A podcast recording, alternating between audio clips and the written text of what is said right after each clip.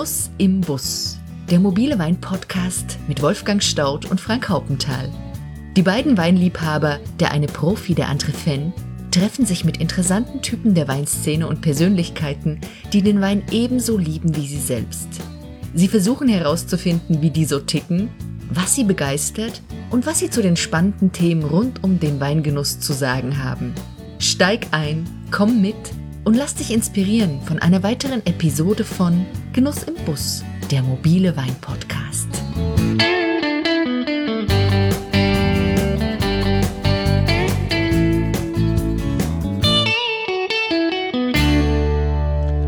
Herzlich willkommen zur zweiten Staffel von Genuss im Bus. Das ist heute die erste Episode dieser zweiten Staffel und damit, wow, bereits die 16. Episode von Genuss im Bus insgesamt. In dieser zweiten Staffel soll es mehr um Menschen als um Sachthemen gehen. So lautet denn auch das Motto gereifte Persönlichkeiten und junge Talente. Echte Typen unter Deutschlands Weinprofis. Heute bin ich zu Gast bei Fritz Keller in Oberbergen. Er ist ein echtes Kaiserstühler Urgestein. Im Vorgespräch sagt er mir, ohne Emotion bekommt man kein gutes Gericht auf den Teller, keinen guten Wein in die Flasche und beim Fußball bekommt man ohne Emotion kein gutes Spiel zu sehen. Der Mann muss es wissen.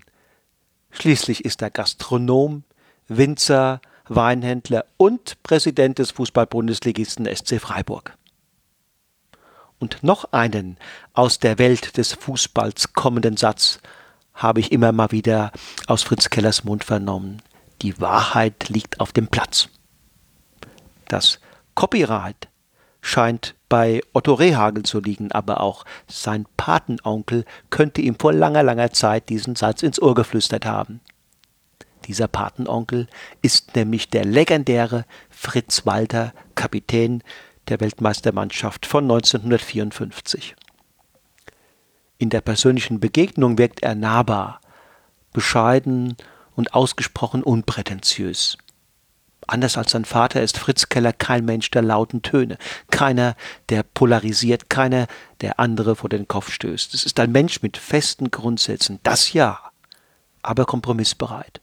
Einer, den man nicht nur schätzt, sondern den man mag. Zeitgenosse mit hohen Sympathiewerten, auch wenn er sich gelegentlich oder weil er sich gelegentlich auch mal unbequem politisch zu Wort meldet.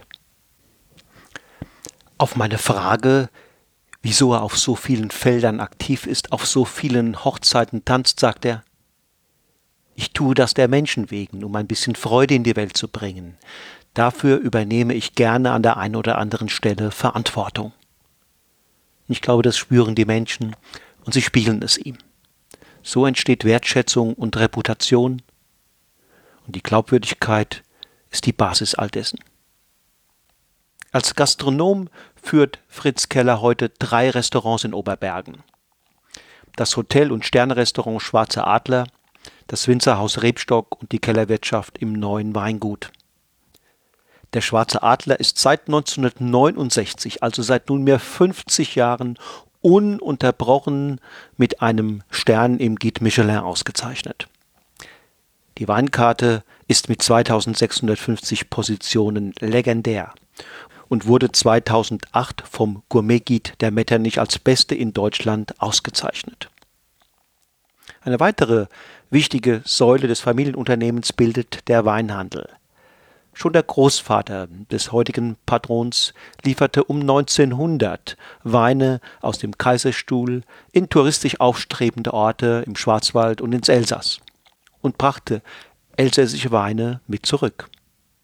Die große Auswahl an erstklassigen Bordeaux und Burgundern zählt bis heute zu den Markenzeichen des Kellers. In den kühlen bis zu 100 Meter Tief in den Kaiserstühler Löss gegrabenen Kellern lagern und reifen diese feinen Weine wahrlich optimal. Der Aufstieg des Weinguts Franz Keller ist vor allem das Verdienst von Fritz. Er hat es nicht nur deutlich vergrößert, sondern, wichtiger noch, an die deutsche Spitze geführt.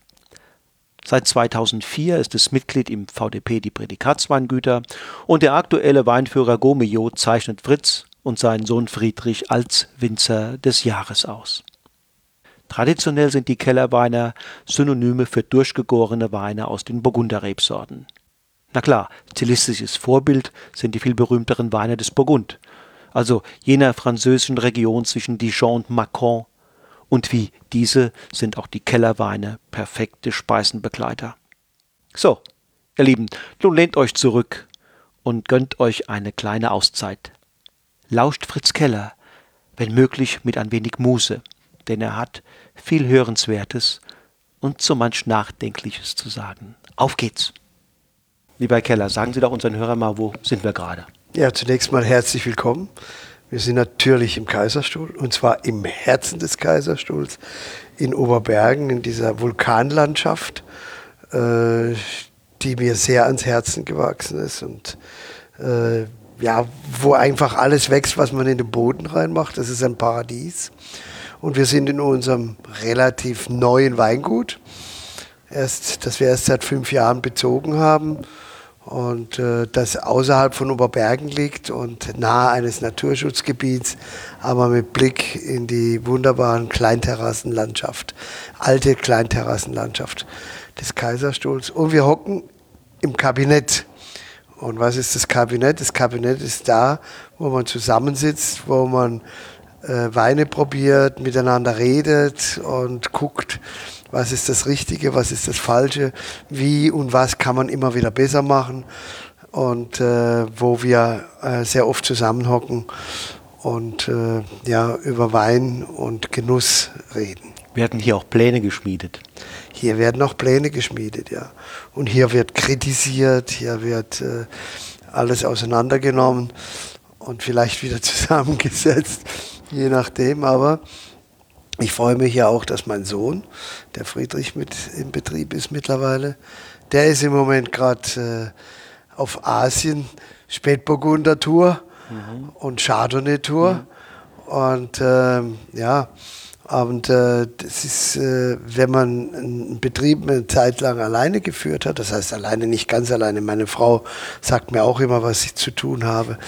Und äh, ist es einfach sehr, sehr schön, so einen langsamen, geordneten Generationsübergabe zu machen. Und das bedeutet, dass beide voneinander lernen. Und äh, das ist etwas sehr Schönes. Er ist jetzt seit zwei Jahren da. Und äh, ich merke, dass äh, kritische Fragen sehr gut mhm. sind und dass immer wieder kleine Stellschraubenveränderungen auch immer äh, zu einem besseren Ergebnis führen. Pflegen Sie denn den offenen Umgang auf Augenhöhe? Ja, natürlich. Ja, natürlich. Was anderes kommt gar nicht in Frage. Das habe ich auch mit meinen Mitarbeitern immer gemacht, weil äh, alles andere äh, funktioniert nicht, weil dafür sind die Menschen viel zu intelligent und viel zu interessiert an der Aufgabe bei uns, äh, dass man äh, so viel Ideen und Arbeitskraft und schöpferische Kraft einfach äh, zuschütten würde, sondern ich verlange von jedem unserer Mitarbeiter und selbstverständlich von meinem Sohn auch, dass wir uns gegenseitig korrigieren. Was bedeutet Ihnen der Wein? Der Wein ist Mittelpunkt des Lebens bei mir. Und der Wein war für mich immer ein Beispiel, wie ich in anderen Dingen und Funktionen eigentlich sehe, dass wir in der, unserer heutigen Zeit äh, sehr, mit sehr vielen Dingen so umgehen müssen, wie wir mit dem Wein umgehen oder mit den Reben. Das heißt, wir sind in einer Zeit, wo sehr kurzlebig ist. Mode, einem Modetrend folgt dem nächsten, eine Idee der anderen.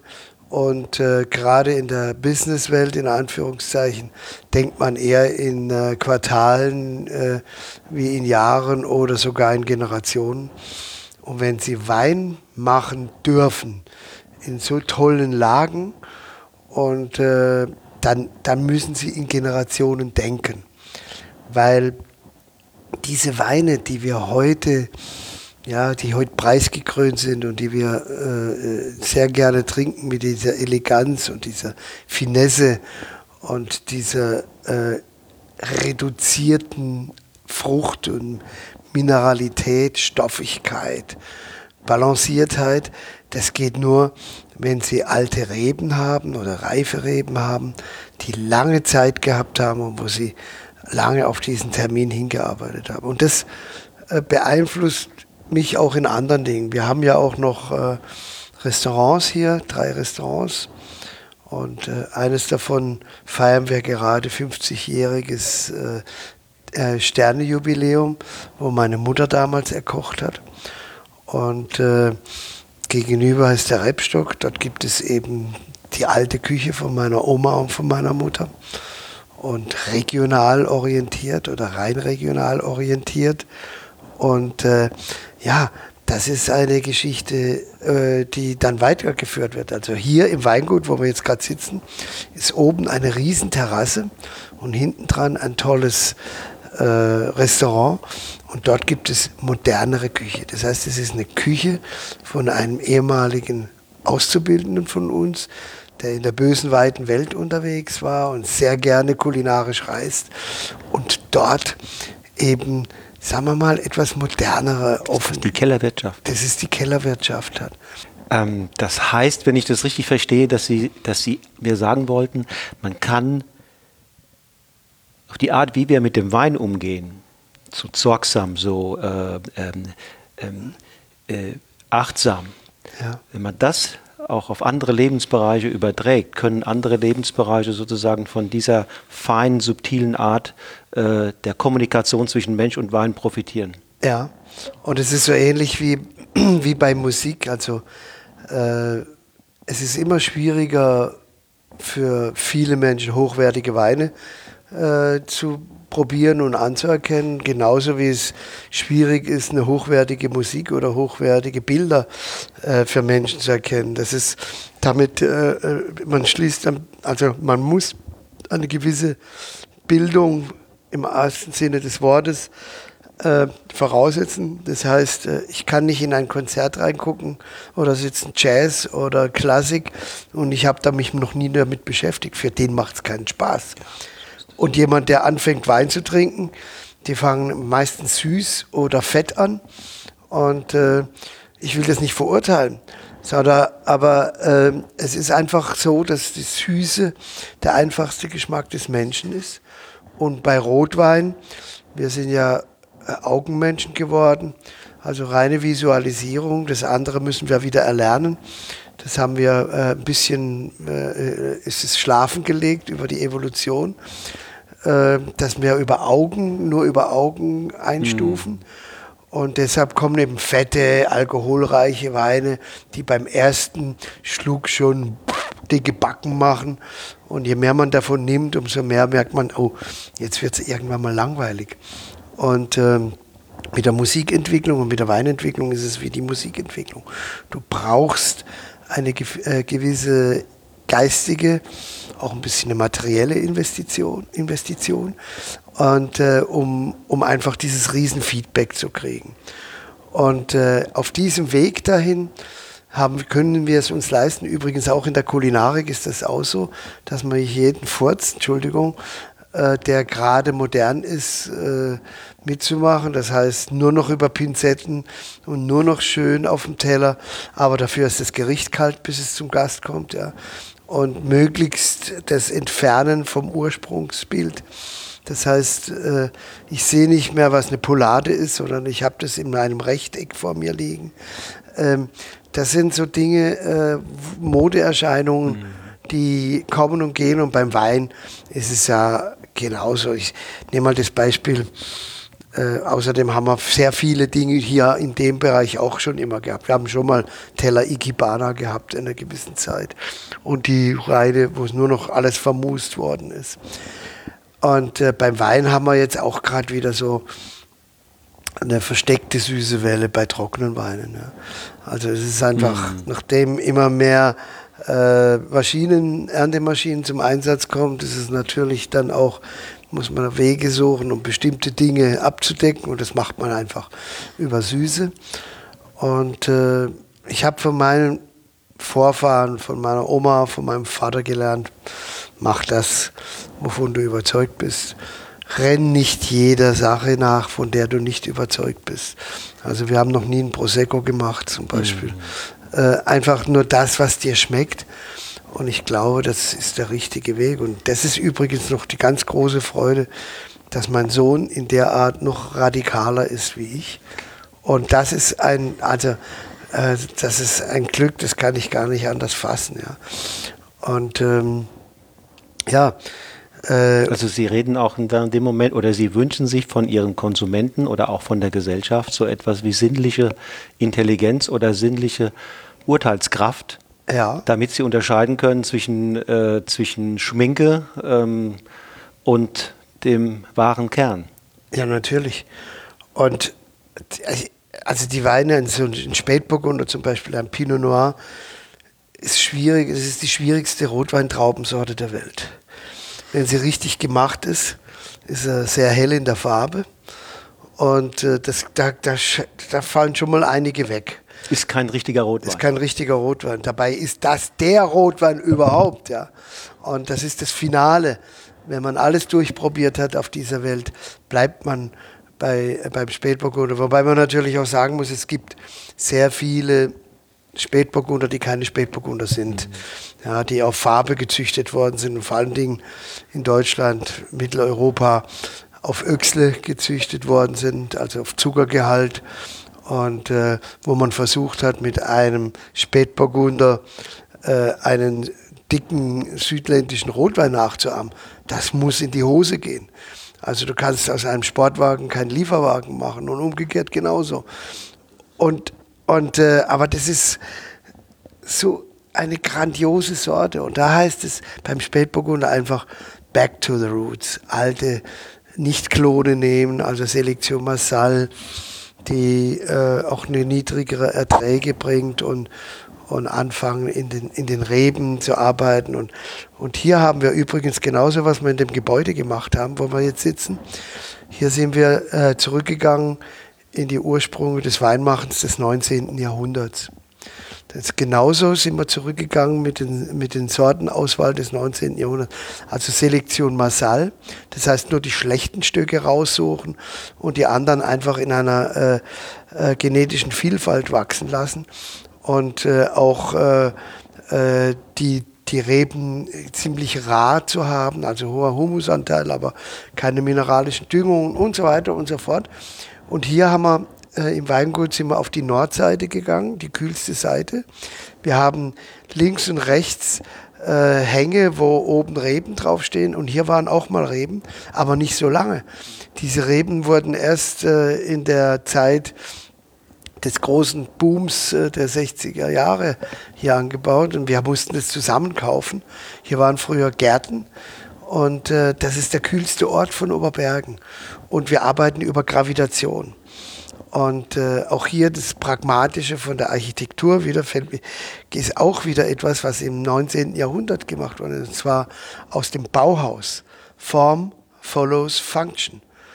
Und genauso wie der Wein damals eben ohne Schnickschnack in seiner richtigen, feinen, reduzierten Art ist das Gebäude gestaltet und gemacht wurde, ist es auch wieder, weil, weil wir das brauchten, weil wir Global Warming haben, weil wir die Schlagkraft stärker brauchen. Also wir haben dieses Jahr den 2018er haben wir angefangen zu ernten am 16. 17. August. Meine Großmutter hat noch geerntet im Oktober. Im Oktober mhm. bis in den November hinein. Mhm. Und ich kann mich selbst noch daran erinnern, wie wir auch mal äh, in den kühleren Lagen äh, geherbstet haben, wo der Schnee schon lag. Also kein Eiswand, sondern ganz normal, weil wir gewartet haben, bis sie endlich reif worden sind. Und da braucht mir auch kein Mensch mehr erzählen, dass es kein Global Warming mehr gibt. Und äh, wir haben das erkannt und haben gesagt, was machen wir? Weil wenn du erntest in einer Zeit, wo kalte Nächte sind, also wir Winzer lieben normalerweise unterm Jahr heiße Nächte, mhm. aber im Herbst haben wir einfach lieber die, die kalten Nächte. Ja. Weil dann geht es der, der Traube wie jeder anderen Frucht. Wenn es kühl ist, dann hält sie länger. Mhm. Aber wenn eine Traube reif ist und es ist warm wie im August, dann hast du maximal zwei Tage, um sie reinzubringen. Das heißt, wir wollen niedrige Alkohole. Mhm weil die, die Rebsorten, die wir gepflanzt haben, sowieso nicht so viel bringen. Aber wir wollen frische. Und äh, also, und ich bin wirklich stolz auf unsere Mitarbeiter, auch auf die Saisonkräfte, mhm. die das möglich gemacht haben, die gesagt haben, hey, die schmecken jetzt am besten, jetzt holen wir sie rein. Und dann auch schon morgens früh? Morgens früh. Mhm. Und du kannst hier natürlich viel mehr verarbeiten. Wir konnten viel schneller verarbeiten, auch über Gravitation. Und wir haben hier Kühlräume und so weiter und so fort. Alles Dinge, die pragmatisch richtig sind und hygienisch wichtig sind. Das heißt, alle, es ist eine Mischung zwischen 19. Jahrhundert, auch in der Bauweise, aber was wir in puncto Hygiene, Mikrobiologie und äh, Erhaltung von draußen, das ist schnellstens und das ist mikrobiologisch optimal. Also das ist, man kann nicht mit dem Faustkalt durch die Gegend laufen. Ich höre da ein bisschen ein Fable, Sie haben Bauhaus angesprochen, ein Fable auch für Purismus ja. heraus. Habe ich auch vorhin schon mal herausgehört, als Sie über äh, den Pinot Noir gesprochen haben. Ähm, ist das tatsächlich, sagen wir mal, der wiedererkennbare äh, Stil des Hauses Keller? Ja, und es ist einer, der übrigens schon immer da war. Das heißt, äh, wir haben nie mit Restzucker gearbeitet, sondern die, wir haben immer durchgegoren. Egal wie, ob es jetzt Medaillen oder sonst irgendetwas gab, mhm. sondern wir haben die Weine damals auch schon zum Essen gemacht. Und das ist auch so ein gemeinsames Ziel. Ja. Und wenn Sie Weine zum Essen machen, dann müssen Sie peinlichst darauf achten, dass äh, der Wein nicht alleine satt macht. Weil dann brauchen Sie ja nichts mehr dazu zu essen, sondern der hat die Aufgabe, das Essen zu erleichtern und zu begleiten. Also quasi schon eine Art Vorverdauung hinzukriegen. Und, und äh, dementsprechend ziehen Sie eben nicht alle Register beim Wein, damit er bei der Weinprobe gut schmeckt, sondern der muss schmecken, wenn die Flasche leer ist. Das letzte Glas muss besser schmecken wie das erste Glas. Und das ist übrigens genauso dasselbe wie mit der Musik. Also wenn Sie die Musik reduzieren, wenn Sie Bach hören oder wenn Sie gut, äh, Miles Davis hören, Jazz hören oder whatever, ja, mhm. dann äh, der hört auf und sagt, Mensch, ist das schade. Ich könnte jetzt noch mal von vorne oder Swastakovic, was weiß ich was, der verrückt und aber de, de, dass man äh, äh, dass man einfach weitermachen möchte. Das ist, glaube ich, die richtige Art, um Wein zu machen und, und, und um den Menschen dafür zu gewinnen. Ja? Und äh, das ist auch für uns und für unsere Mitarbeiter, diesen Purpose zu geben, etwas, diese Sinnhaftigkeit, etwas Besonderes mhm. zu machen. Und dazu kommt natürlich auch, dass wir die Weine auch nicht als erster füllen. Wir ernten zwar als erster, mhm. aber wir füllen als letzter. Äh, und wir bringen die Weine auch als letzter auf den Markt. Also die großen Gewächse kommen erst zwei Jahre später auf den Markt. Und äh, weil sie dann auch noch eine sehr lange Strecke haben, bis sie richtig gut sind. Auch selbst die mittlerweile die, die Traubensorte, die wir praktisch als erstes in Deutschland auf dem, Etikett, äh, auf dem Etikett gehabt haben, das war der Grauburgunder. Auch die sind reifefähig, wenn man sie richtig anpackt. Und das ärgert mich momentan am meisten, ja, muss ich echt sagen. Der Grauburgunder ist eines der schwierigst auszubauenden äh, Weißweinsorten überhaupt. Und deshalb äh, geht es nicht, wenn man die mit dem Mähdrescher runterholt und dann nachher Restzucker drauf macht bis 7, 8 Gramm, dann schmeckt er nämlich wie eingeschlafene Füße. Da kommt Pinot Grigio Da kommt Pinot Grigio raus. So, und wenn man die Geschichte des Grauburgunders als der kleine Bruder des großen Spätburgunders anguckt, dann muss man mit dem genauso umgehen. Das heißt Lesetermin, ganz wichtig, niedrige Erträge wichtig, frühe Lese wichtig und sauberst gelesen. Wie beim Spätburgunder darf da keine Botrytis-Traube, kein gar nichts, sondern kommen nur Beeren rein, die ich auch gerne selber essen würde zu diesem Zeitpunkt.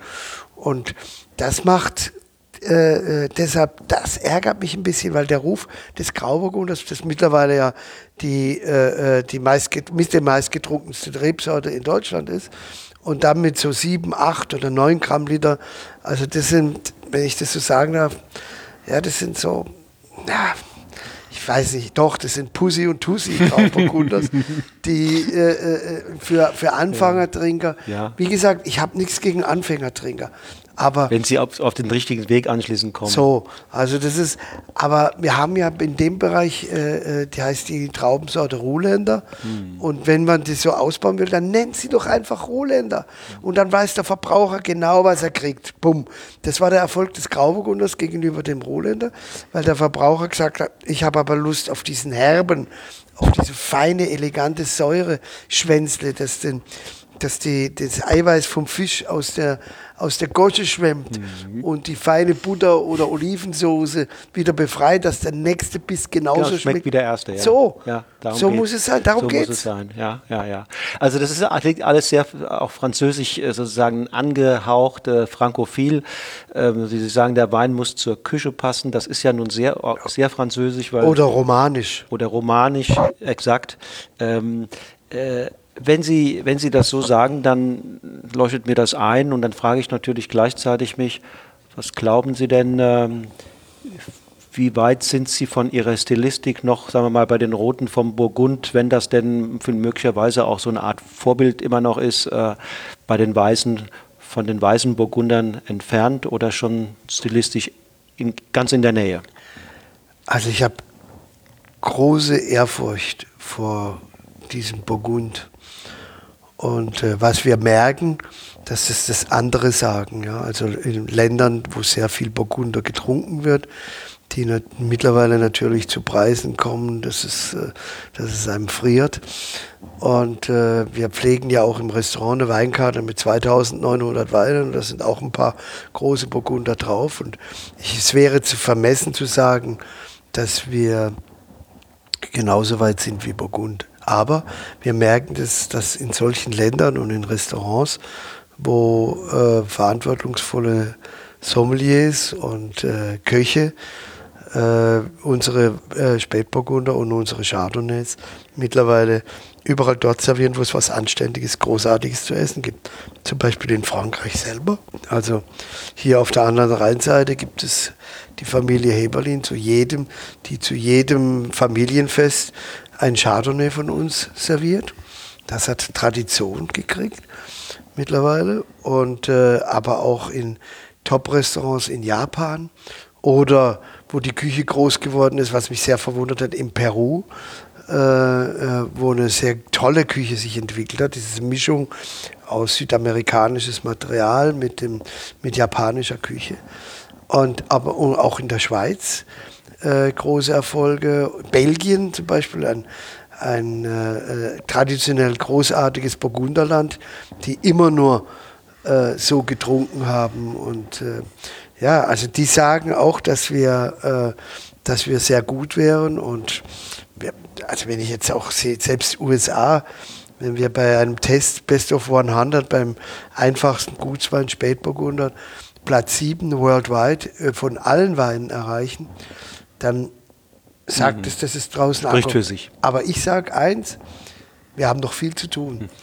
Und wir sind dieses Jahr Winzer des Jahres geworden. Und dann kam der Friedrich auf mich zu und sagt, Vater, es ist alles gut. Aber am Ziel sind wir noch lange nicht. Und äh, Er in seinem Alter kann das auch nicht anders sagen. das hoffentlich. Es wäre schlimm, wenn er das äh, so machen würde, ja, genau. Aber wir trinken immer große Burgunder und Weine von Freunden. Wir trinken seltenst unsere. Äh, und da muss ich auch auf meine Oma zurückgehen. Meine Oma war eine weise Frau, die ähm, immer gesagt hat, weißt du Fritz, du musst die Weine deiner Kollegen nicht nur probieren, sondern du musst sie auch schätzen lernen. Und dann kommst du weiter. Und, äh, und, und das tun wir. Alleine, dass wir 2900 Weine auf der Karte haben und die wenigsten von uns sind. Und das bringt uns, glaube ich, wirklich weiter. Welche Bedeutung haben Menschen für Sie? Der Mensch steht im Mittelpunkt des Schaffens. Und äh, egal, welche Epochen das wir haben und so weiter. Das ist, also wir machen das alles, was, was ich persönlich machen darf, mache ich für Menschen. Und äh, also sonst kommst du ja nicht auf die Idee, in einem 1000 Einwohnerdorf drei Kneipen hinzustellen. Also wenn du keine Lust auf Menschen hast. Ja. Und äh, im Neuen haben wir ja hier auch Möglichkeiten, größere Veranstaltungen zu machen. Nächste Woche zum Beispiel machen wir einen Genussmarkt als Dankeschön für die Menschen der Region, wo wir, man würde heute vielleicht sagen, New Start-up in kulinarischer Ebene einladen äh, einen Stand für wenig Geld und die dürfen dann ihre Produkte zeigen. Also kleine Brenner, so äh, einer macht Ziegenkäse, einer züchtet Ziegen, der andere Schafe, der nächste ist ein super kleiner Bäcker, der nächste ist ein Metzger, der nächste mhm. macht äh, äh, aus Altholz Geschichten. Und ich mag das eigentlich. Genial. Und das mhm. ist und ich habe das eigentlich auch sehr viel vom Fußball da gelernt. Wissen Sie, wenn Sie aufgewachsen sind in einem Sterneschuppen, dann äh, haben Sie auch bestimmte Privilegien. Und das Schöne ist, wenn du im Sterneschuppen auf dem Dorf aufwächst, wo auch das Material vom Dorf äh, kommt, ja, mhm. dann hast du auch Anbindungen dahin. Aber die richtige Menschenliebe habe ich eigentlich letztendlich auch durch den Fußball gekriegt. Mhm. Weil beim Fußball da sitzt du da, da gehst du mit einem eine Wurst essen mhm. und eine Schorle trinken und ein Bier trinken. Mit dem wärst du sonst nie zusammen. In Kontakt gekommen, ja. ja? Mhm. Und das ist so wertvoll. Und äh, du hast dann dort, ja, also wir haben dort auch so ein System eingeleitet, dass wir gastronomisch gesehen, selbst die Stadionwurst stammt nicht von einem Metzger, sondern von vielen. Und es ist ein Konkurrenzkampf im Stadion selber. Und wehe, es bringt einer ein schlechtes Brötchen oder Weckle, wie man bei uns sagt, oder eine schlechte Wurst. Die, die stimmen mit den Füßen ab. Mhm. Und genauso diejenigen, die ein bisschen mehr sich leisten können, haben Gaststätten aus der Region, die sie an jedem Wochenende ein anderer äh, bewirtet, bis hin zu den schönen Restaurateuren. Das sind die, äh, äh, die sind die jungen Sterne der Region, die sich abwechselnd zeigen können einem Publikum, das auch gerne bereit ist, gut äh, zu essen und gut zu trinken. Und von denen habe ich gelernt, dass auch in der Breite ein Bedürfnis da ist, äh, gute Weine zu servieren. Die Leute sind nicht doof. Die Leute merken das. Und sie sind gerne bereit, bis zu einem bestimmten Maß auch Geld auszugeben, wenn das handwerklich gemachtes Produkt ist. Und sie merken das. Und äh, deshalb ist es, ja, äh, am Anfang, ich habe eine Geschichte gemacht, wo ich sehr verteufelt worden bin davon. Das ist ein, für einen Discounter den teuersten Wein zu machen. Mittlerweile mit 450 Winzer. Und das läuft jetzt im 14. Jahr. Und ich habe so viele Menschen darüber kennengelernt, die dann auch sagen, ich habe dort mal das erste Mal in meinem Leben einen durchgegorenen Spätburgunder probiert oder einen durchgegorenen Weißburgunder. Und jetzt möchte ich auch mal ein großes Gewächs probieren. Eine Etage oder zwei oben drüber. Ja. Also Bildung mhm. ist wie beim Wein, ist auch wie anderswo. Ich muss die beim Hänschen klein abholen mhm, mhm. und führe sie dann über den Pop und über den Schlager zum Jazz und zur Klassik und, äh, und das dann ohne Snobismus. Das ist der Weg ohne Snobismus. Die kommen aus dem Sterneschuppen. Ja. Kommen in Kontakt mit viel gutem Essen, kommen in Kontakt mit viel gutem Wein. Und dann habe ich aber jetzt zugehört und da haben sie gesagt, Wurst und eine Schorle können sie auch äh, genießen. Das heißt, ich habe die Vermutung, auch die kleinen Dinge im Leben können ihnen Freude bereiten. Boah, da es an. Also richtig gut gemachtes Brot. Also, wenn das frisch gebacken ist und man riecht da dran und, äh, und dann ist es, das ist eine Kunst. Ja. Also Brot nur so gemacht, wie man sich gehört. Mehl, Salz, Wasser, Hefe, bumm. Mehr brauchst du nicht, brauchst keine Hilfsmittel. Und äh, Zeit und Vorteig und was weiß ich was. Ja. Also das ist, äh, das, die, also die guten und großen Dinge des Lebens fangen im Kleinen an. Und das muss gut sein. Und alles andere, also lieber ein gutes äh, Stück Brot wie einen äh, katastrophalen, äh, industriell gefertigten Kaviar, jetzt mal ins Grobe gesagt, der nur salzig ist. Und äh, das, äh, das ist viel besser. Oder lieber ein einfacher, knackiger Wein, der sauber und klar ist, ohne Schminke äh, und den du wegtrinken kannst. Was glauben Sie, Weshalb sind Sie auf der Welt? Was ist Ihre Lebensaufgabe? Was, was wollen Sie sozusagen den Menschen mitgeben und was soll übrig bleiben, wenn Sie mal nicht mehr hier sind? Ja, also die Lagen, die, die wir hier zusammengestellt haben, äh, das, wie gesagt, das ist ja auch was in Generationen, ich weiß es nicht. Also ich weiß, was ich von meinem Großvater, den ich übrigens nie gekannt habe, aber über meine Großmutter vermittelt gekriegt habe. Das waren Dinge, die, nach denen ich heute noch lebe. Also mein Großvater war Wirtschaftsflüchtling, der war 1860 geboren und hier gab es nichts zu beißen. Das war hier Kriegs, immer wieder Kriegsland zwischen Frankreich und Deutschland. Und äh, der hatte dann äh, von seinen Eltern eine Reise gekriegt, nach, äh, nachdem er eine Ausbildung geschenkt gekriegt hat als Küfer und Koch nach Frankreich und war dann in Paris, hat in Paris im Negresco in Nizza gearbeitet, hat äh, in den Champagnerkeller, in Champagnerkellereien äh, in Reims und zum Schluss in Claridge in London. Der kam zurück und hat hier französisch gekocht am Ende der Welt. Und äh, der hat aber über meine Oma und mein Vater hat ihn auch kaum gekannt, weil die haben erst geheiratet. Da war er 64 und meine Oma war 24. Und, äh, und Oma hat aber gemeint, es hat alles gepasst. Sie, sie meinte alles. Und, und ähm, die war, hat das ganze Leben lang über ihn gesprochen. Hat gesagt, was für ein Unsinn das ist mit diesen Kriegen, die wir hier gehabt haben. Und mein Vater war sofort dabei, äh, nach dem Krieg 47 wieder die ersten französischen Burgunderweine zu importieren von Armand Rousseau und hinterher auch gesagt, dass es ein Zusammenleben muss es geben, fern irgendwelcher Politiker. Und äh, die Franzosen, die Elsässer haben meinen Eltern geholfen, das Restaurant aufzubauen. Heberlins haben uns die Hummerkarkassen geschenkt, aus denen äh, meine Mutter eine Hummersoße noch gemacht hat. Und äh, wenn es irgendwo einen Punkt gibt, wo man Vielseitigkeit schätzt und offene Grenzen setzt, dann ist es hier. Und das ist ein Beispiel, dass wir kämpfen müssen für unser gemeinsames Europa, für dieses Europa der Unterschiedlichkeit, für dieses Europa der unterschiedlichen Geschmäcker.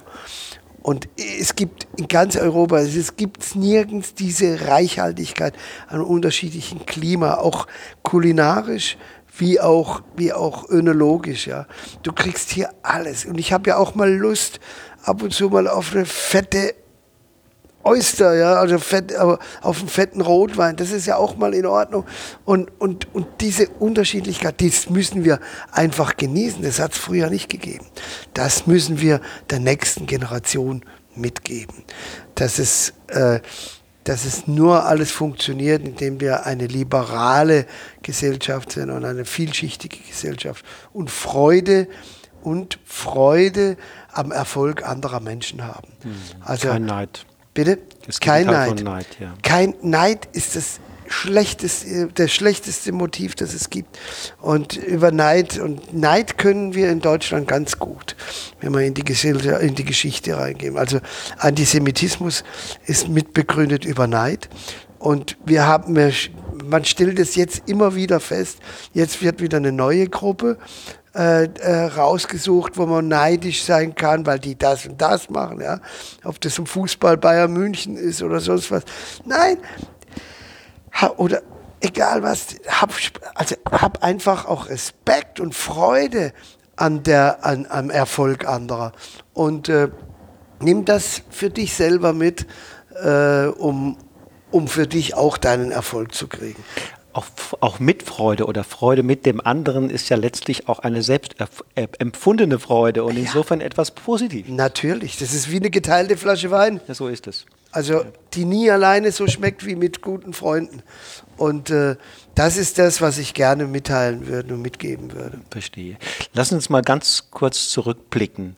Sagen wir so, die, die Zeit Ende, Ende der 80er Jahre, da dürften Sie wahrscheinlich Mitte 30 ja. Mitte 30 gewesen sein. Ähm, an was erinnern Sie sich? Welche Bilder, welche Lebensgefühle von damals steigen jetzt in, in Ihnen auf? Welche Bilder, äh, auch welche Menschen tauchen, tauchen jetzt ganz spontan auf? Ah, das ist Georges Audi, bei dem ich gearbeitet habe in Bordeaux. Das ist, äh, dem hat Chateau Clinet gehört, mhm. Chateau La Croix du Casse gehört mhm, mhm, und bei dem ich dann auch mal kurz äh, ja, ein, eine leitende Funktion gehabt habe und der mir durch seine Weisheit und durch seine Ruhe unglaublich gezeigt hat, wie, wie vielfältig das ist. Wir haben dort jeden Abend zusammen gegessen. Ich glaube, wir haben an kaum einem Abend einen Wein von ihm selber getrunken. Und äh, es war in Bordeaux. Und äh, nur bei Burgundern hat er ein bisschen Schwierigkeiten Ach, gehabt. Pomerol, oder? Pomerol, genau. Mhm. Großartige Weine, Chateau Clinet, Chateau La Croix. Und gewohnt hat er auf Jean de Jonquière. Und äh, wer noch? Ja, meine Oma natürlich, also meine Mutter natürlich, ja. Und äh, die äh, ja eine unglaubliche Liebe zum Job und zum Beruf gehabt hat.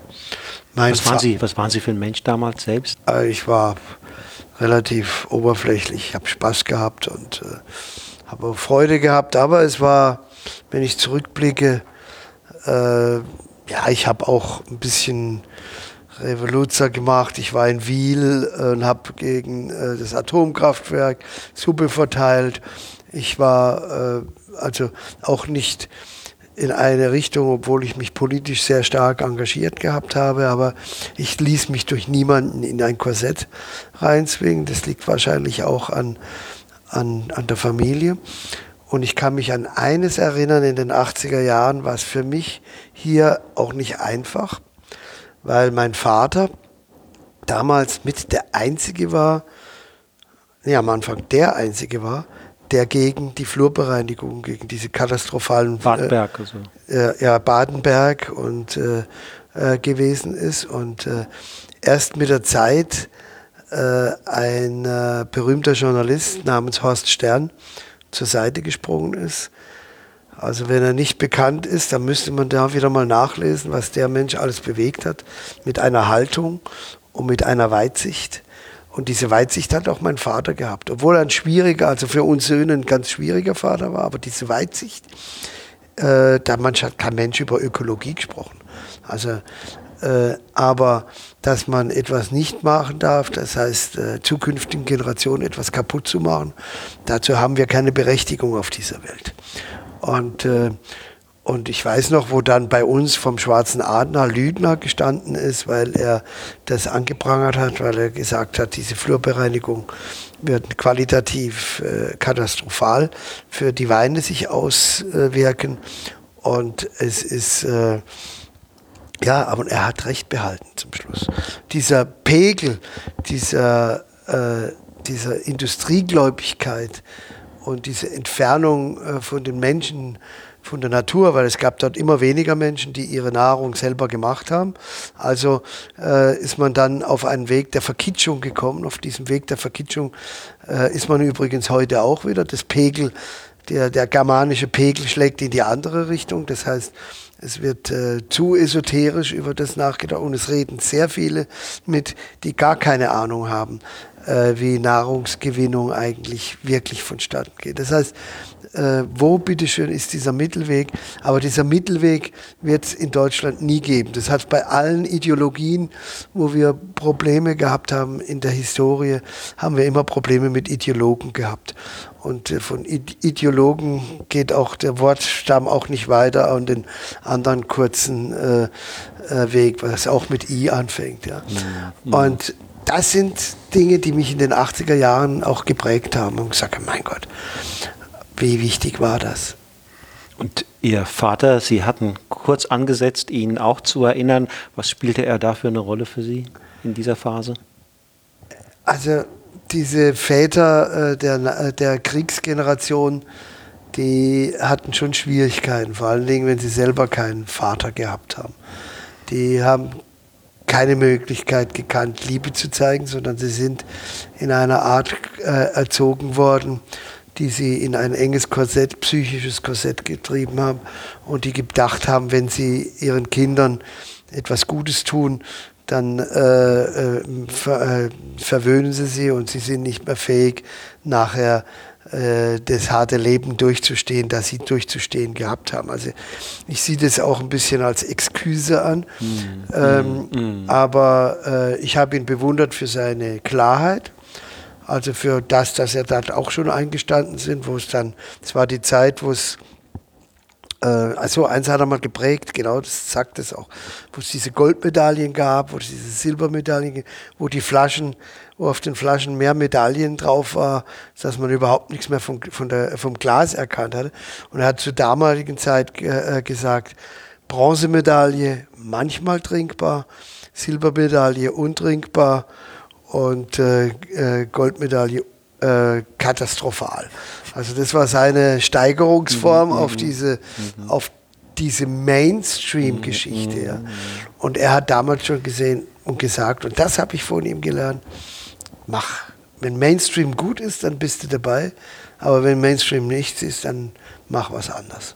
Aber das hat nicht dazu geführt, das, sagen wir mal, nicht ganz immer einfache Verhältnis zu ihm, dass sie ähm, sozusagen dass ihr persönliches Pendel in eine ganz andere, extremere äh, Richtung geschlagen hat, hätte und sie sich ganz von ihm abgewendet ähm, hätten. So war es ja nicht. Nee, so war es sicherlich nicht. Also ich habe ja äh, äh, erstens auch das, das Vermächtnis weitergeführt und äh, wo ich angefangen habe, war das, äh, war, haben wir damals zweieinhalb Hektar eigene gehabt. Die haben wir äh, auch nicht selber bewirtschaftet, sondern ich bin dann hingegangen und habe das, was er nie konnte, weil es dort keine Reben zu verkaufen gab, äh, war dann, äh, wir waren dann mehr eine Kellerei mhm. zum Weingut geführt. Ich habe das einfach weitergeführt oder äh, und zeitgemäß weitergeführt.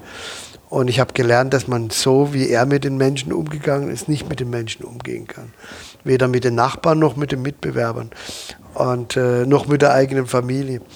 Also und äh, Nee, also natürlich kam der Grundstück da und ich bin auch dankbar für das, dass er schon diese Öffnung nach Europa, nach Frankreich, in andere Länder gehabt hat, diese frankophile äh, europäische Art, die ist vorgelebt worden. Und wir haben damals so viele tolle Menschen kennengelernt, äh, die uns auch geprägt haben. Ja. In welchem Zustand war der deutsche Wein, als Sie allmählich in diese führende Rolle hier im Weingut äh, geschlüpft sind? Also es gab damals schon große äh, Rieslinge. Es gab der ein oder anderen Burgunder, den man trinken konnte.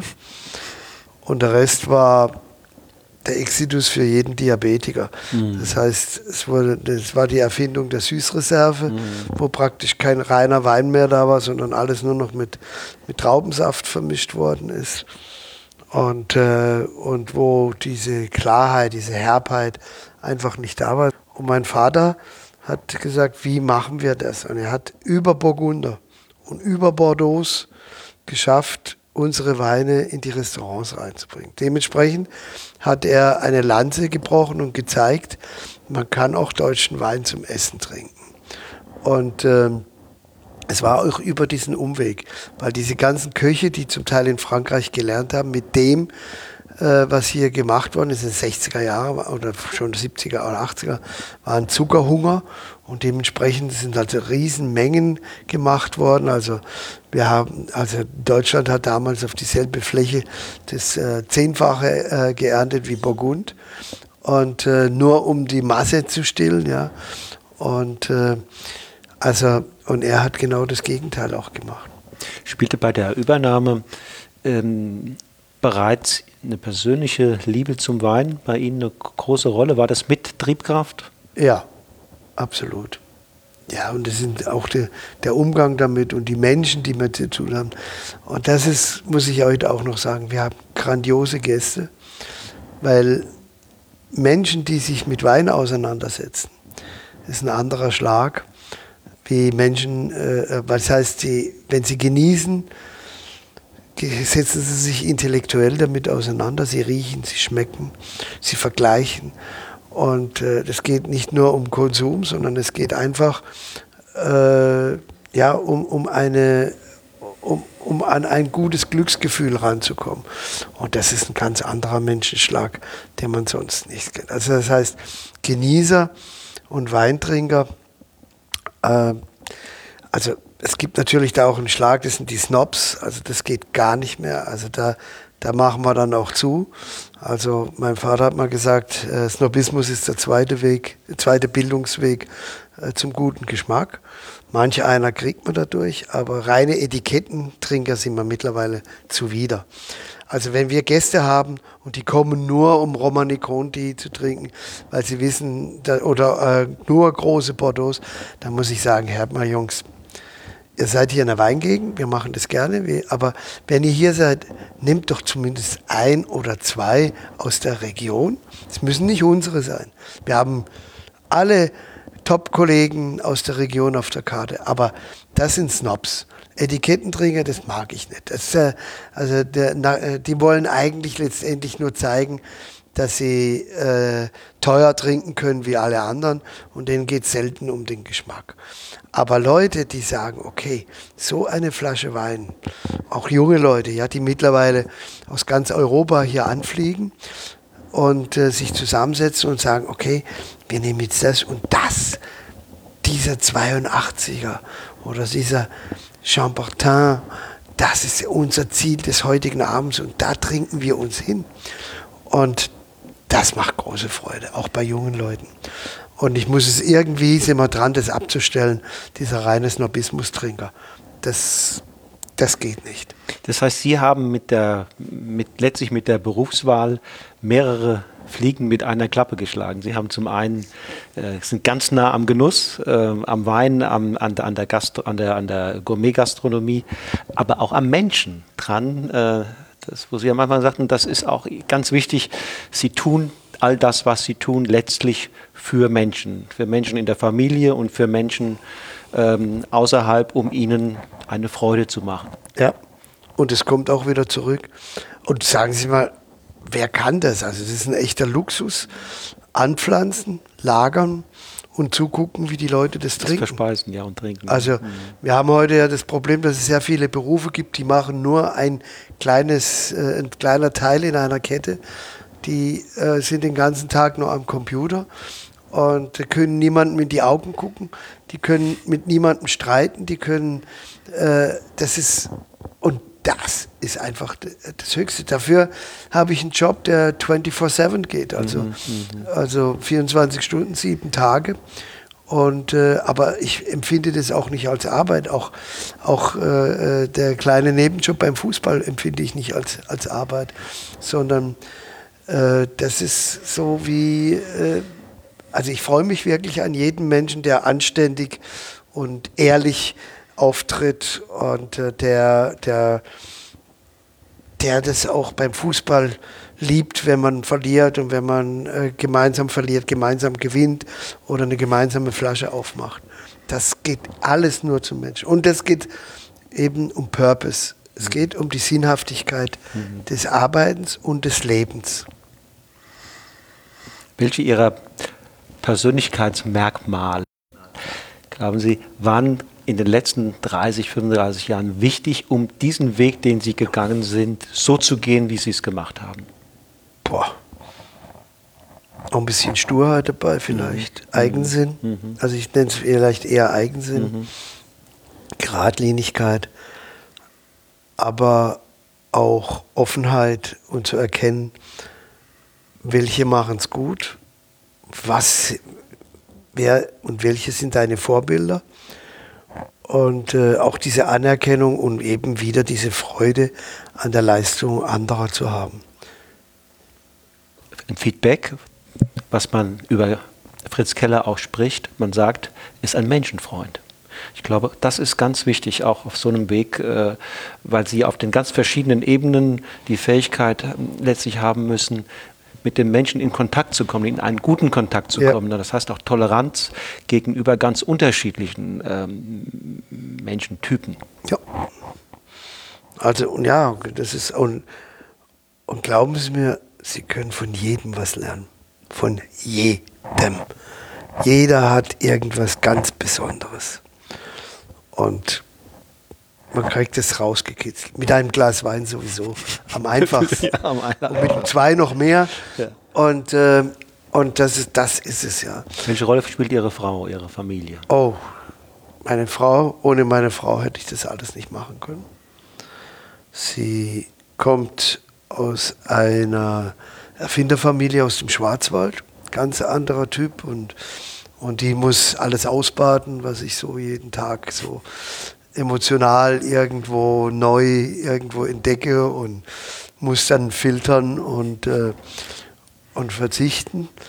Und äh, ich bin sehr dankbar, weil sie mittlerweile auch äh, führend die Gastronomie macht und sehr beliebt bei den Gästen ist, und auch eine sehr, sehr gute Köchin ist und äh, eigentlich viel zu bescheiden ist, weil sie mit ihren Fähigkeiten viel mehr machen hätte können, auch in der Küche.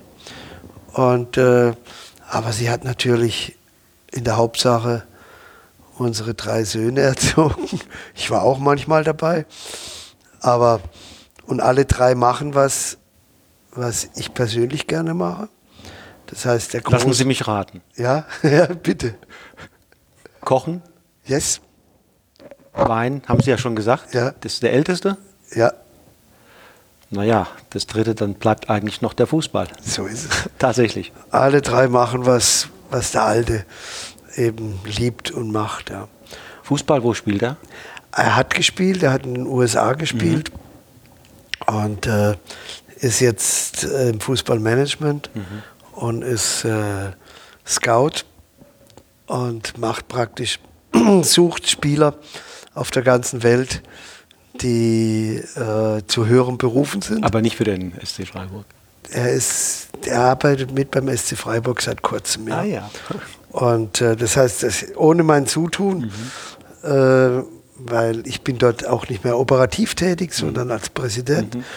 Und äh, das tut mir auch ganz gut. Ich habe gedacht, ich habe ein bisschen mehr Fre äh, freie Zeit, aber ich habe nur ein bisschen mehr Freiheit äh, und habe nicht mehr die große Verantwortung. Aber doch, moralisch doch. Und da ist er Scout und rennt in der Welt rum. Und rennt aber auch in der Welt rum, um äh, äh, da bleibt ein bisschen Zeit, um die Welt auch kulinarisch kennenzulernen. Also wenn du zwischen Asien, Afrika und USA, Europa überall unterwegs ist, gibt es mittlerweile überall viele tolle kulinarische Dinge zu entdecken. Und äh, mittlerweile gibt er mir auch Tipps, wäre vielleicht mal eine gute Idee. Vielleicht könnte er das mal irgendwie sammeln, weil das ist ja auch äh, interessant, ja. Aber ja, und der Kleine, in Anführungszeichen, äh, der hat äh, bei einem der Köche gelernt, dessen Küche ich wahnsinnig mag. Der hat bei, das, der war mal äh, Sous-Chef im Tantris in München bei äh, Herrn Fauster. Und der hat nachher die Küche im Königshof gemacht und da hat der Konstantin quasi zuerst eine Lehre und nachher dort gearbeitet. Und äh, wenn er frei hat, äh, ist er nach Hause gekommen, hat an einem Abend für seine Freunde gekocht und am anderen Abend für, für, für seine Familie. Und er ist momentan hier bei uns im Haus für ein paar Monate, um einfach auch noch die, äh, die Rezepte und die Arbeitsweise unseres langjährigen ehemaligen Küchenchefs Annibald Strubinger, der seit 42 Jahren bei uns ist, zu lernen. Auch wieder das Gute aus der alten Zeit weitergeben, bewahren und geht dann nach Frankreich, um die Ausbildung weiter zu Und könnte dann vielleicht irgendwann wieder zurückkommen. Das ist das Ziel. Uh, hopefully. Und das Schöne ist, dass äh, auch önologisch, also der Friedrich der Älteste und der Konstantin sich da sehr gut verstehen. Und wenn das ginge, dass diese Einheit zwischen kulinarischer und äh, önologischer Geschichte, dann haben wir unsere Geschichte wieder weitergeschrieben. Und der Friedrich hat so gesagt, Herr Vater, es ist gut, wie es so ist, weil alles zusammen könnte ich sowieso nicht machen, das wäre mir zu viel. Und äh, es ist auch viel, ich hätte das nie machen können ohne so großartige Mitarbeiter, die zum Teil schon über Jahrzehnte bei uns sind, äh, ob das in der Sommelierie ist oder in der Küche oder im Service oder bei uns im Keller oder in den Reben und so weiter. Das ist der größte Schatz eines Hauses.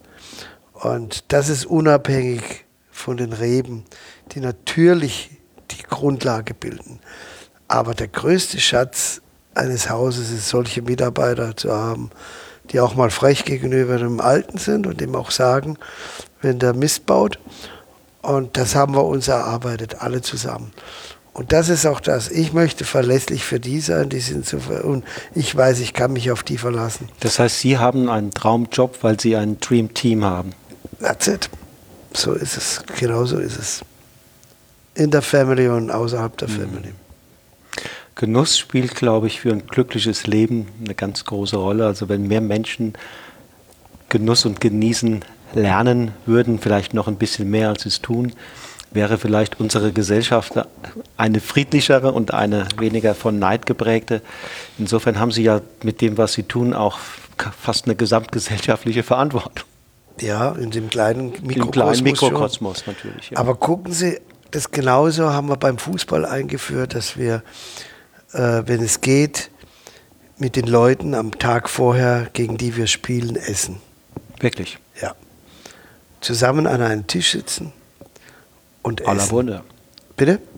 Großartig. Ja. Es ist, weil in der heutigen Zeit müssen wir ja auch als Beispiel vorausgehen. Ja, also wir sind natürlich Gegner und das ist schön so, aber wir sind keine Feinde. Ja. Und manche Leute, die nicht genießen können, die auch den Fußball nicht genießen können, die versuchen irgendwas anderes damit zu kompensieren. Entweder um ihre ganz besondere Liebe zu zeigen, was keine Liebe ist, sondern das ist einfach meistens eine Selbstdarstellung mhm. oder mhm. ein Indikator für ein nicht beachtet werden in der Gesellschaft. Und genau da müssen wir äh, eben vorausgehen und einfach zusammen genießen. Und bei aller Unterschiedlichkeit äh, merkt man, vor allen Dingen mache ich das sehr gerne an einem runden Tisch, wo jeder jeden sehen kann. Und beim Genuss ist übrigens auch eins wichtig, nicht nur zusammensitzen und jeder trinkt was anderes und isst was anderes, mhm. sondern wenn nicht die gemeinsame Essen, gemeinsame Trinken am Tisch ist, wird nie eine, gemeinsam, äh, eine Gemeinschaft entstehen. Das ist der Zweck einer Tafel. Und, äh, und das, ist, das habe ich auch wieder gelernt von meiner Familie und von meinen Vorfahren. Ja, das war ja immer so. Wenn Familie zusammensitzt, äh, isst nicht der eine ein Steak und der andere ein Schmorbraten, sondern äh, man isst gemeinsam den Schmorbraten. So, und dann kann man auch über diese Dinge, über diese Dinge sogar ins Gespräch miteinander kommen. Absolut. Ja. Würden Sie von sich sagen, Sie sind eher ein Teamplayer oder eher ein Solist? Ich kenne das von Weinen. Es gibt viele Weine, die, die leben erst richtig auf, wenn sie Speisen begleiten dürfen. Und andere machen dann eine weniger gute Figur. Ja. Ähm, und wie ist es bei Ihnen? Also beim Wein ist es klar, dass es, der Wein ist ein Teamplayer. Und ich bin beides, je nachdem, wie es erforderlich ist. Also manchmal muss man auch Solist sein mhm. und kann nicht hoffen, dass alle den Weg mitgehen. Oder man braucht einen langen Atem, um die anderen Leute mitzunehmen. Also das, das möchte ich immer. Aber notfalls kann ich auch Solist sein. Und äh, bin aber dann auch gerne korrekturfähig, wenn es nach einer gewissen Zeit, äh, wenn ich einsehen muss, dass es der falsche Weg war. Aber ich glaube, das muss man auch machen in der heutigen Gesellschaft, wo, äh, wo immer mehr gleichgestaltet sind, äh, gleichgeschaltet sind und äh, ja, uniform durch das, äh, durch das Leben rennen, äh, glaube ich, freue ich mich über jeden Individualisten und über jeden Solisten, der anders ist. Und auch das habe ich von meinen Vorfahren gelernt. Also meine Oma hat immer an Weihnachten einen Tisch gemacht, wo, wo sie mittags die äh, sogenannten Altledigen oder Kriegsversehrten, die alleine gelebt haben, eingeladen hatten. Die haben dasselbe Essen gehabt wie bei uns. Wir haben sind zusammen am Tisch gesessen zum Mittagessen mit den Mitarbeitern, wo wir noch weniger Mitarbeiter waren. Und da ist immer ein oder zwei von denen dabei gewesen. Und ich kann mich an eine Szene erinnern, die fand ich sehr bemerkenswert und die werde ich nie vergessen. Es war einer, der hieß Otto. Und der Otto war Altgesell, wie man so gesagt hat. Und das war natürlich, eigentlich war das, warst du aus der Gesellschaft raus, wenn du nicht verheiratet warst. Und der auch wenig Mittel zur Verfügung gehabt hat zum Leben. Und dann hat er immer bei uns hat's eine Suppe gegeben, ein Hauptgericht gegeben. Und es ist immer eine Flasche Wein auf dem Tisch gestanden und Wasser auf dem Tisch gestanden. Und dann zum Schluss ist der Otto hingegangen und hat dann Geldbeutel aufgemacht und hat irgendetwas bezahlt. Oder er hat die Straße gekehrt oder hat den Ofen gefeuert oder sonst was. Dann habe ich zur Oma gesagt, Oma, wieso muss jetzt der arme Otto noch was zahlen? Dann hat sie gesagt, das ist wegen der Er. Mhm. Und äh, dass er das mhm. Gefühl gehabt mhm. hat, ja, mhm. was das, zurückgeben zu müssen. Was äh, zu können. Und er hat das gegeben, was er, was er mhm. geben konnte. Und äh, der war quasi jeden Tag bei uns am Tisch. Und das ist so, ich habe von diesem Otto auch sehr viel gelernt, weil er Zeit gehabt hat. Mhm. Und dieser Otto hat mir dann Sachen erzählt äh, aus dem Krieg, aus seinem Leben. Und äh, ich glaube, es hat ihm auch gut getan, wenn er was er und ich habe authentischen Geschichtsunterricht äh, gekriegt äh, von einem, der Zeit gehabt hat. Und Zeit haben die Menschen, hat meine Familie früher nie gehabt für mich, außer der Oma. Mhm, die Oma. Mhm. Wenn ich ihr das Essen in die Reben gebracht habe. Was wünschen Sie sich für die Zukunft? Ihr Sohn ist ja jetzt in der Phase, äh, übernimmt er Verantwortung hier, die ja sowohl gesellschaftlich eine ganz andere ist als äh, vor 30 Jahren, 35 Jahren, als Sie begonnen haben. Äh, auch der Wein ist hierzulande im Moment in einer ganz anderen Verfasstheit. Äh, ja. Es herrscht eine große Aufbruchstimmung gerade beim Spätburgunder, bei Rotwein insgesamt. Äh, aber politisch ist es nicht ganz einfach. Nee. Äh, was wünschen Sie sich so für ihn, für, seine, äh, für, das Leben, das er leben wird als Mensch in diesem Lande? Ja, ich wünsche mir, dass die Menschen nicht immer versuchen, die Dinge zu vereinfachen, die nicht zu vereinfachen sind. Ich würde wünschen, dass eben auch der Neid ist auch übrigens ein Grund davor, damit, dass die Leute lernen, nicht neidisch zu sein, sondern Freude an, an den Dingen anderer haben. Und äh, dass wir wieder miteinander diskutieren können und auch andere Meinungen ganz normal darüber diskutieren können und die nicht sofort in eine Schublade uns das so einfach machen, dass die dann in dieser Schublade drin sind und dann nie mehr rauskommen. Also ich kenne das noch äh, aus meiner Jugendzeit wo wir diskutiert haben und auch später, da haben wir das akzeptiert, dass ein anderer eine andere Meinung gehabt hat. Und das ist heute, glaube ich, nicht mehr so. Das ist dieses Mainstream-Denken, nur ich möchte zu dieser Gruppe gehören oder ich bin da ausgeschlossen. Wir müssen diese Menschen mitnehmen, die Ängste haben. Die gibt es nämlich, ja. Ja, und die, die Angst ist momentan ein, äh, aber wir haben Angst auf einem relativ großen, hohen Niveau. Und es werden so viele Fehler gemacht, äh, auch politisch, die nur über Kurzzeitigkeit gehen. Also, dass momentan alles wieder in Ballungsräume geht. Bitte lasst den Menschen auf dem Land auch attraktiv bleiben. Wir haben ein Gaststättesterben ohne Ende. Und wir wissen auch, warum das, das so ist. Aber da macht keiner was dagegen. Wenn wir auf dem Land diese Zentren nicht mehr haben, wo Menschen hingehen können, wo sie auch arbeiten können, dann werden wir nochmal eine konzentriertere Großstadtproblematik, nochmal mehr Wohnungsnot bekommen.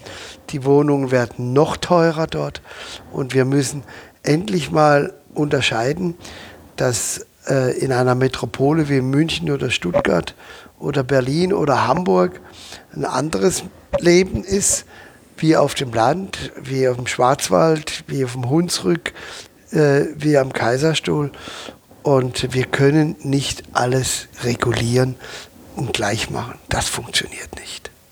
Was wünschen Sie sich für den SC Freiburg? Für den SC Freiburg wünsche ich, dass diese Politik und diese Philosophie eben, oder nicht Politik, sondern diese Philosophie und diese Art und Weise, die auch am Menschen angehängt sind, über Jahrzehnte und über Generationen weitergeführt wird und dass die Kinder, die jetzt mit ihren Eltern, Großeltern zum Spiel oder in die Fußballschule kommen, wieder mit ihren Kindern und Enkeln wieder zum Fußball kommen. Und äh, dass wir bis dort auch noch gehobenen oder Profifußball spielen können. Das wäre schön. Und es ist ja ein Glück, dass Sie den äh, Trainer Streich ver verpflichten konnten, oder? Ja, Christian äh, ist grandios, ja. Mhm. Und äh, wir freuen uns, dass er auch schon so lange mitmacht. Und, das ist, und ich glaube, dass er eher äh, das jetzt nicht mehr so zu Herzen nimmt wie am Anfang, sondern etwas offener damit umgeht. Äh, er ist ein sehr verantwortungsbewusster Mensch und der den Laden und die Gemeinschaft als Wichtigste sieht. Und äh, so arbeitet eben, dass das morgen und übermorgen auch funktioniert. Und das ist äh, das Entscheidende. Dieses, wo wir am Anfang des Gesprächs auch dabei, wenn dieses Long, Long Term oder dieses langfristige mhm. Denken, mhm. das ist, glaube ich, das Wichtigste, das wir für die Zukunft brauchen. Herr Keller, ganz herzlichen Dank. Hat viel Freude gemacht, Ihnen zuzuhören. Äh, danke für Ihre Offenheit. Sehr gerne. Äh, meine letzte Frage: Was trinken wir jetzt zusammen? Ha, jetzt machen wir einen Spätburgunder auf und hinterher einen Chardonnay. Und dann schauen wir weiter. Klasse, vielen Dank. Tschüss.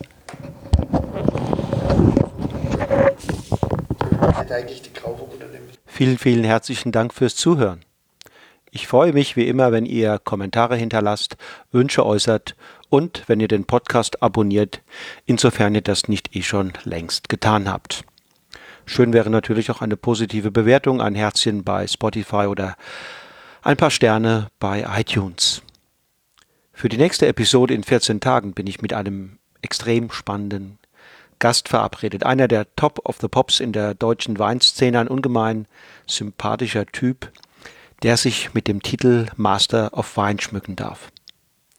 Was sich hinter diesem Titel verbirgt, wie man das wird und was man dann so alles damit anstellen kann, erfahrt ihr von meinem Gast persönlich. Mehr wird heute nicht verraten, hört rein, wenn die nächste Episode von Genuss im Bus in 14 Tagen an den Start geht. Bis dahin habt eine gute Zeit und wie immer lasst es euch schmecken. Das war eine weitere Episode von Genuss im Bus, dem mobilen Wein-Podcast mit Wolfgang Staudt und Frank Hauptenthal. Informationen rund um das Thema Wein und Termine für Seminare und Tastings findest du unter wolfgangstaudt.com.